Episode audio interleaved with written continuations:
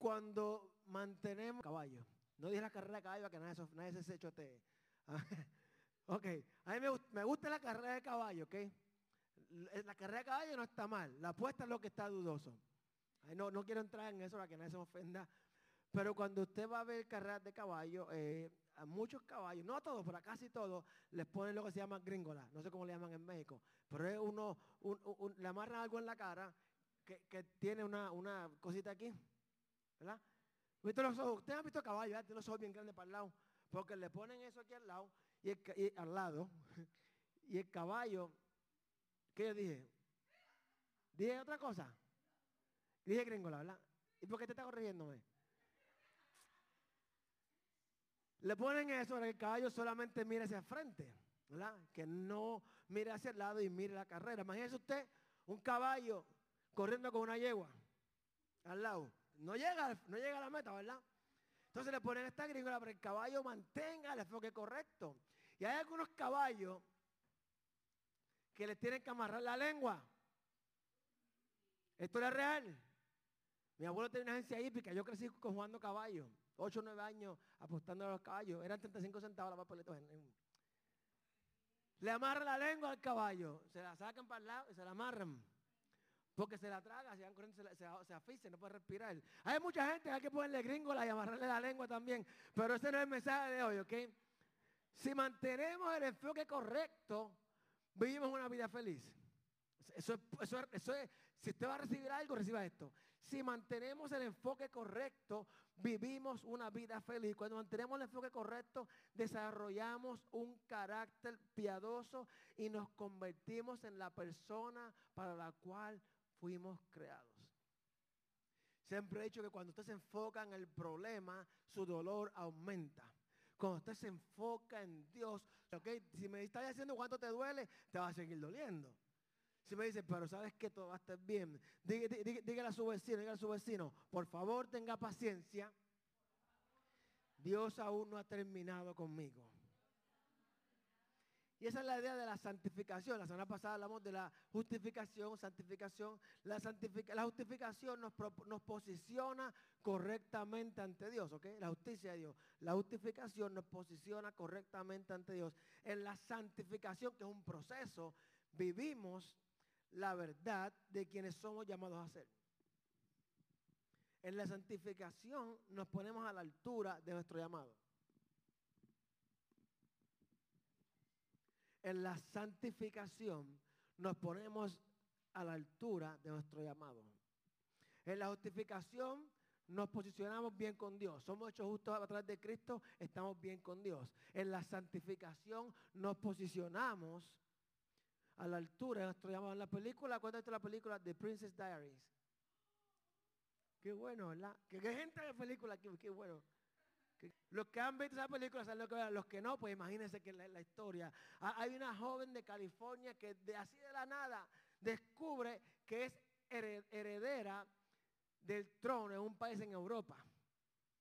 Así de la nada, una persona llega a la casa, hey, tú eres heredera del trono en Europa. Esta joven tiene que tomar una decisión. O continúa como iba, o vive su destino, que convertirse en lo que ya ha sido declarada. Entonces en la película ella es bien cafre. ella es bien cafre. sí, es bien cafre.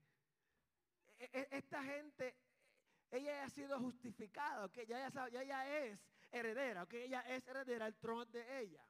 Justificada, pero tiene que entrar en el proceso de la santificación, tiene que estar en el proceso de prepararse para poder cumplir su llamado, ¿ok? Who's confused? Todos están confundidos. Como cristianos se nos ha declarado en buena posición ante Dios, ya somos hechos justos, pero necesitamos vivir nuestro destino y desarrollar un carácter piadoso, ¿ok? Sí, diga, es verdad, verdad. Esa es una de las bendiciones de la justificación. Crecemos para llegar a ser como Dios. Nos regocijamos en nuestra esperanza para el futuro y disfrutaremos la gloria de Dios. Romanos capítulo 5, versículo 2. También por medio de Él y mediante la fe, tenemos acceso a, a esta gracia en la cual nos mantenemos firmes. Así que nos regocijamos en la esperanza de alcanzar la gloria de Dios. Recuerdan que la semana pasada regocijamos en el presente por la gracia de Dios en nuestras vidas. Versículo del 3 al 5. Miren lo siguiente. Y no solo en esto, sino también en nuestros sufrimientos. Alguien te ha dicho amén, gloria a Dios. Porque sabemos que el sufrimiento produce perseverancia. La perseverancia entereza de carácter. La entereza de carácter, la esperanza. Y esta esperanza no nos defrauda porque Dios ha derramado su amor en nuestro corazón por el Espíritu Santo que nos ha dado. Pablo dice que podemos regocijarnos en los sufrimientos. Pablo dice que en las pruebas, en las tribulaciones, en los problemas, podemos tener gozo. Dios ciertamente sabe que tenemos muchos problemas. Hay desempleo o tal vez el trabajo que tienen no es el que quieres. Hay embargos, hay personas que están a punto de perder sus casas porque ya el gobierno está aquí, se acabó el pan de piquito, están quitando todo lo que dieron por COVID, se acostumbraron a no trabajar, se acaban todas las ayudas, hay personas que están a punto de enfrentar embargos. Hay proponen máscara para la escuela, no máscara para la escuela, está todo el mundo, ah, ah, no se sabe qué va a pasar sin mencionar todos los problemas personales. Diga, oh wow, qué mucho. Pero Pablo dice que nuestros problemas puede ser nuestra fuente de regocijo. Normalmente cuando nos enfrentamos a un problema, nuestra primera reacción es, Dios por favor, quítame esto. Y si usted es como yo que cometo este disparate, es decir, envíame más, ya me merezco, digo, no, no, no, no, no, no, no, no, no, no. Retire lo dicho. Escuche esto. Envíame más, si más merezco. Aquí todos lo hemos dicho, ¿ok? No sé en México, pero en Puerto Rico todos lo han dicho, envíame más, si ya me merezco. Hey, hello, arrepiéntase, no, antes que eso llegue al cielo, jálalo para atrás. Después que llega al cielo, oh, ok, él dice amén por ti. Envíame más, si me merezco. Y Dios dice, amén. Después de todo esto, es normal que usted diga, pero Señor, ¿y por qué esto es normal? Porque Pablo dijo esto, Jesús. Incluso Jesús oró de esto. Padre, si es posible, si es posible, pasa esta copa, que otro lo haga o que nadie lo haga. Pero él no se quedó ahí, él terminó diciendo, la gente dice que a Jesús lo llevaron a la cruz. Mira, Jesús si no le daban, si le daban rosas en vez de latigazos, él seguía caminando para la cruz. A, él no lo llevaron a latigazos, a él le iban dando mientras él caminaba voluntariamente. ¿Qué le dijo a Pedro? No, no, no pelee. Entienda esto, aunque le hayan dado besos y rosas por el camino, él iba a caminar hasta la cruz.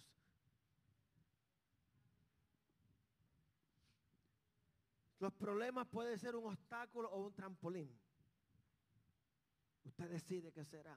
No busque simplemente escapar del problema, sino que busque encontrar la gracia de Dios en el problema. Es decir, ¿por qué me sucede esto? Comienza a preguntarse, ¿para qué me sucede esto? ¿Ok? Hay una diferencia de por qué puede ser porque tú lo hiciste mal.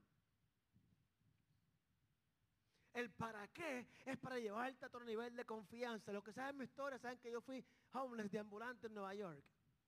En nueve meses ya tenía una casa en Indiana y un año y medio de ser de ambulante en Nueva York, no solamente tenía mi casa, sino que tenía una casa alquilada a través de Plan 8. Hay que te dicho, oh man, I receive those words en el nombre de Jesús. No busque escapar, lucha los problemas, adversidades, las pruebas nos hacen más fuertes. Hay un refrán que es real. Lo que no te mata te hace más fuerte. Eso es verdad. La diferencia de resultado, no el problema te puede matar o te puede hacer más fuerte, depende de ti. El problema no se va a ir porque tú quieres que se vaya, sino que te, o te destruye o te hace más fuerte, pero depende de ti. Dios promete que nunca nos dará más de lo que podamos soportar.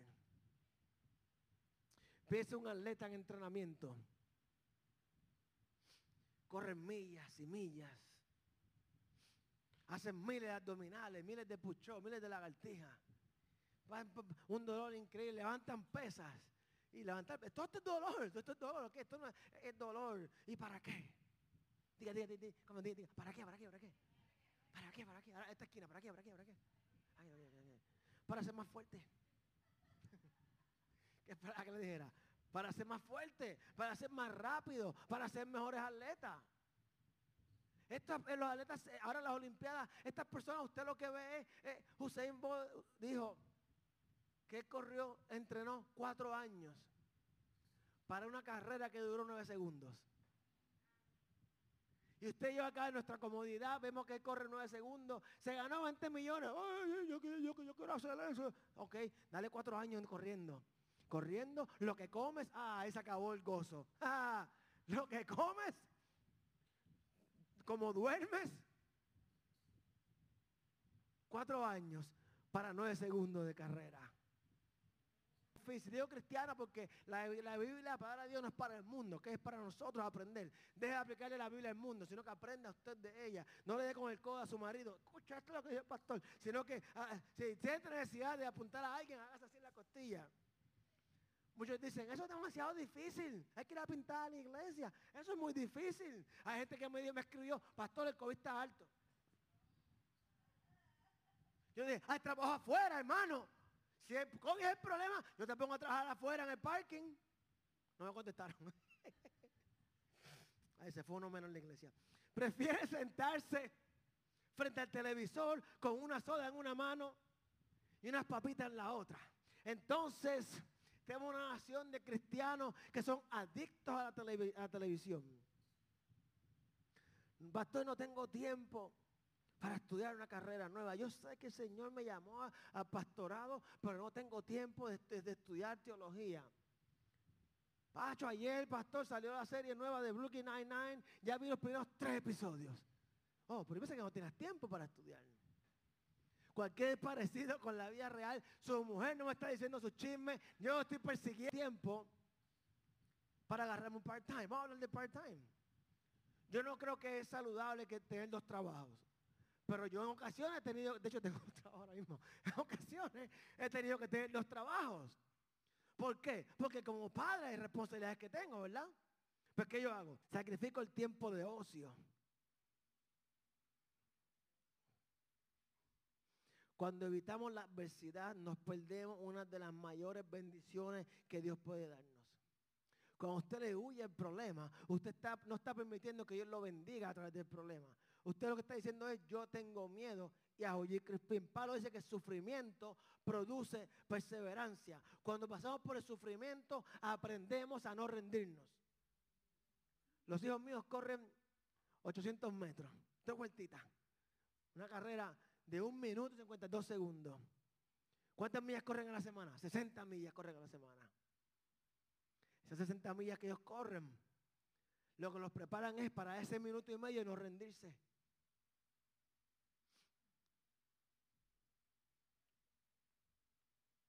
un grupo de científicos pusieron, esto, fue, lo que hicieron ellos, ¿verdad? unos conejos, ovejita, uno, como no se ofende. Es un estanque, una pecera bien grande. Entonces los lados los hicieron lisos. Era, profunda y eran lisos, ¿ok? No podían, no podían brincar. Los pusieron ahí, le echaron agua. Suficiente agua que tenían que mantenerse nadando. Tiene que ser rata porque si no, no, funciona la historia. Entonces ellos allá observaron todas las ratas y, se murió una y, a rato otra, a rato otra, hasta que se murieron todas, ¿verdad? Y, el tiempo, son ratas, el tiempo promedio, ¿sabes qué es lo que es promedio, verdad? Unas más, otras menos, el promedio, la medium, fue 17 minutos. Wow. Estas ratas duraron un promedio de 17 minutos. Ok. Estos, científicos repitieron el experimento. ¿Sabes que tú tienes que hacer dos, verdad? Eh, el, control y, la prueba real. Estos 17 minutos es el control. Sabemos que pueden vivir 17 minutos nadando. Trajeron otro grupo. Las pusieron allí. Las dejaron ahí. A los 15 minutos las sacaron a todas. Las sacaron. Le dieron de comer. Está todo el mundo interesante. Les dieron chismoso. no, así. Les dieron de comer. Y vuelven y las pusieron otra vez en el mismo estanque. Todas las condiciones eran iguales. Ahora iban a dejarlas morir. Vamos a ver cuánto duran. Dice el estudio que el tiempo promedio de supervivencia aumentó de 17 minutos a 36 horas. Los científicos explicaron ese fenómeno de la siguiente manera. Dijeron que la segunda vez, eh, vez, el segundo grupo de ratas tenía algo llamado esperanza. El, el, primer grupo de ratas no sabía que iban a ser rescatados, se rindieron y se ahogaron. El segundo grupo de ratas sabía que ellos podrían sobrevivir a esto porque ya habían recibido una mano amiga. Ellos sabían que la primera vez que hicieron, ¿sabes qué? No es la primera vez que nos toca bailar con la fea, así que sigue nadando, sigue nadando, que pronto vendrá la ayuda. Ellas sabían que si no se rendían, habría una mano poderosa que vendría a su rescate. Dile a tu vecino, no te rendas, sigue nadando. Cuando pasamos por sufrimientos, pruebas estando en Dios comparta su tragedia, porque tu tragedia puede ser el trampolín de otra persona. El sufrimiento trae perseverancia en nuestras vidas. No nos damos por vencidos porque hemos aprendido que podemos confiar en Dios. Aquel que nunca ha sufrido, aquel que nunca ha pasado por nada malo, no sabe lo que es el poder de Dios. Sin embargo, aquel que ha sufrido, yo les cuento una vez que estaba predicando en una iglesia que me trajo a predicar y durante la oración todo el mundo grita, ¿verdad? Y me toca predicar. Había una mujer al final que gritaba Jesús. He escuchado la historia. Ella gritaba Jesús bien, ah, bien fuerte, bien fuerte Jesús. Y lo que ella gritaba era Jesús. Y pues, no en mi iglesia, todo mirándome yo, ¿qué, para, ¿qué pasa? Sucede que esa dama, sierva del Señor, se le había diagnosticado cáncer terminal dos meses atrás. El hijo, que no sirve al Señor, se lo habían matado la noche anterior. Y ella, aunque tenía un dolor inmenso, todo lo que hacía era clamar a Jesús. Ella sabía que sabía que sabía que aunque sus ojos no hayan visto lo que sucedió con su hija, sabía de que había una esperanza de que su hijo, que había sido criado en el Evangelio, pero no sirve al Señor, tal vez haya tenido un tiempo de arrepentirse y ser salvo. Ella sabía que Dios es fiel y sabía que la palabra que Dios envía nunca jamás retorna atrás vacía. Por eso que es importante que usted traiga a sus hijos a la iglesia. Si usted no quiere venir el miércoles, no venga, usted es un viejo, no que se lo lleve el diablo, pero hágase responsable, pero traiga a sus hijos. El mundo está malo. En la escuela está malo lo que enseñan. El gobierno está malo. Usted necesita que su hijo sea instruido en la palabra de Dios. Mi niña me dijo esta mañana, ustedes saben que lloro con ella. No esta mañana, esta, semana me dijo, oh, me, me, duele la barriga. Puedes orar por sabe que la oración tiene poder. Ella sabe, ella no conoce a Dios, ¿ok? Ella no sabe Jesús, ella no entiende eso. Pero ella sabe que hay una oración, que no sabe lo que es una oración. Esa es que una oración puede sanar su vientre. Y eso es lo que se aprende cuando se trae a sus hijos a la iglesia. Luego dice la palabra que la perseverancia produce carácter como que esto es importante. El término carácter que dice la Biblia significa ser aprobado por Dios. ¿Sabía usted que la reputación es lo que la gente piensa que usted es, pero el carácter es lo que Dios sabe que tú eres? Mucha gente tiene una reputación increíble, pero el carácter no sirve para nada. La reputación es lo que la gente piensa que tú eres, pero el carácter es quien tú eres cuando nadie puede verte. Si esta almohada hablara.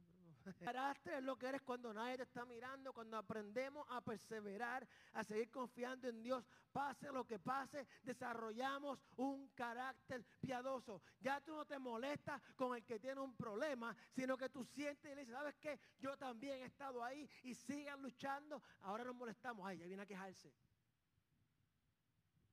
Pero cuando usted pelea y no se quita, ¿sabes qué? Yo entiendo que estás por un problema. Yo también tuve un problema y lo único que te puedo decir es que no te quites. La mano amiga viene pronto. Cuando aprendemos a perseverar, a seguir confiando en Dios, pase lo que pase, desarrollamos un carácter piadoso, desarrollamos el tipo de vida que cuando Dios nos mire pueda decir, bien hecho, siervo fiel. Si hay algo que yo quiero escuchar cuando llega al cielo, eh, bien hecho, siervo fiel. Habrá muchos de renombre que le dirán, apartado de mí, hacedor de maldad, nunca te conocí. ¿Usted asegura que usted se lo que le digan, bien hecho, siervo fiel? Ahora le pregunto, ¿cómo se desarrolla el carácter? No se rinda cuando tiene problemas. No diga, Dios no me ama, si no me ayudaría. No diga, Dios no es bueno. No diga, Dios no escucha mis oraciones. Solo sigue confiando en la bondad y el amor de Dios que nos sostiene y nos mantiene mirando hacia Dios. La palabra de Dios. Si usted no lee la palabra de Dios, usted nunca va a desarrollar un carácter piadoso. Usted nunca va a poder creer más de lo que vea frente a sus ojos. Si usted no lee la Sagrada Escritura, usted nunca va a poder llegar a ser la persona que Dios lo creó para que usted fuera.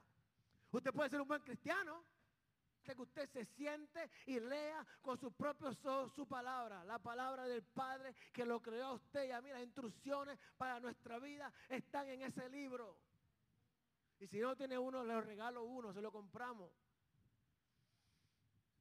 Segundo Timoteo 2.15. Esfuérzate. Requiere trabajo, iglesia. Ser cristiano no es fácil.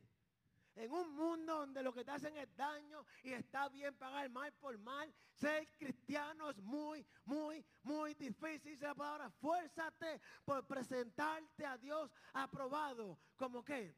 Como obrero que no tiene de qué avergonzarse Llegará el día en que todo el mundo se presentará frente al trono. Y usted y yo queremos presentarnos allí sin nada que tener que avergonzarnos. Presentarnos con la conciencia limpia de que Señor, no fui perfecto, pero siempre traté de seguir tu palabra. Siempre traté de servirte con alma y corazón. Dice que interpretemos rectamente la palabra de la verdad.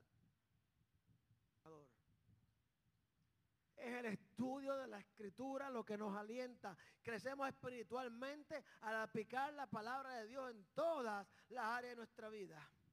No solo seguimos la palabra del domingo a las 10 de la mañana, sino a cada hora y cada día. La perseverancia produce carácter. Cuando Dios construye el carácter de nuestras vidas, vivimos con esperanzas. Usted se, se ríe. Tiene un problema. Oh, no puedo esperar a ver qué Dios va a hacer a través de esto. No puedo esperar a ver cómo Dios se va a manifestar en este momento. Los discípulos vieron a Jesús hacer milagros, pero no entendían que había un poder ilimitado en Jesús. La le dice, Lázaro, duerme, que se despierte. Ya las hermanitas eran hispanas. Marta y María eran hispanas. Especialmente Marta. Marta era puertorriqueña. Salió corriendo cuando dio el maestro a reclamarle. Si tú estuvieses aquí, él estuviese vivo. No sabían que el poder de Jesús era limitado a tiempo y espacio. Él no tenía que estar allí. Él no tenía que estar presente para que su hermano fuera salvo. El centurión le dice, no es necesario que tú vayas, pero tan solo la palabra tuya. Gente en el hospital con COVID, te tengo noticias. No tienes que ir a ponerle las manos desde tu casa. Tú puedes orar. Por el teléfono, tú puedes llamar y orar. Tú puedes enviar un nombre de Jesús.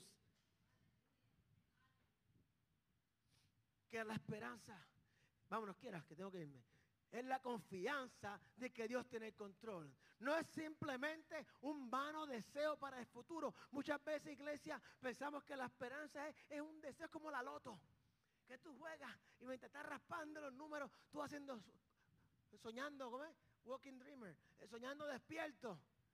Y cuando termina, no, no, no.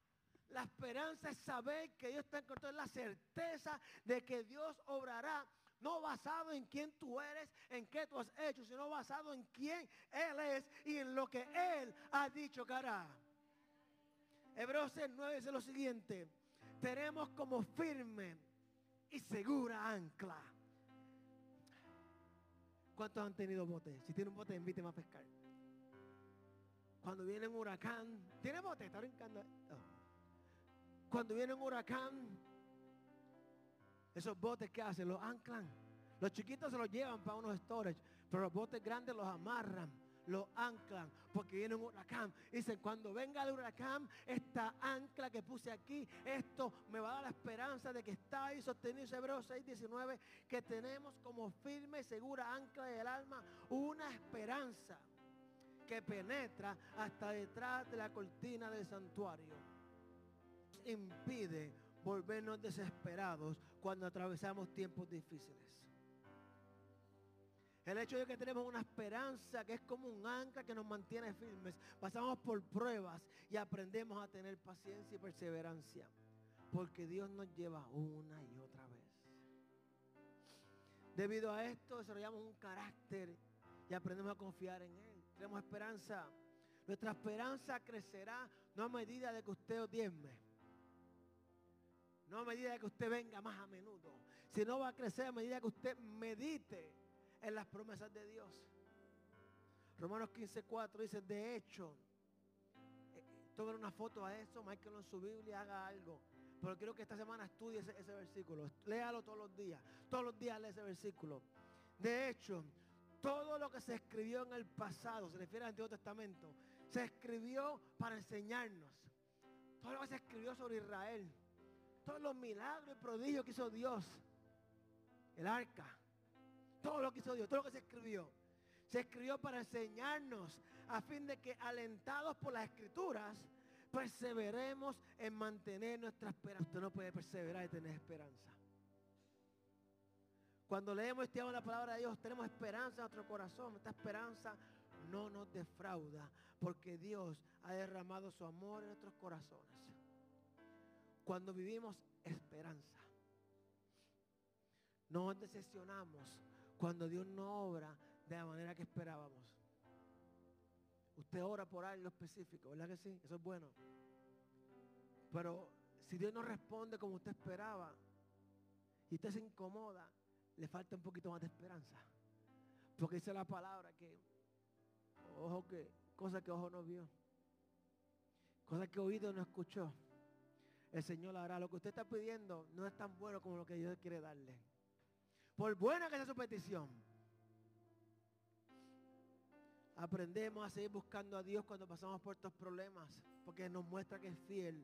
Sabemos que Dios está trabajando incluso cuando no vemos su mano, así como las ratas que seguían nadando aunque no podían ver nada, sabían que tarde o temprano la mano amiga vendría a salvarlo. No importa cuán difícil sea el problema que enfrentemos, sabemos que podemos regocijarnos porque los problemas nos harán más fuertes. Los problemas nos enseñan a tener paciencia. Edifican nuestro carácter. Y el resultado será esperanza. Póngase de pie, iglesia. Yo le animo, como su pastor, no crea.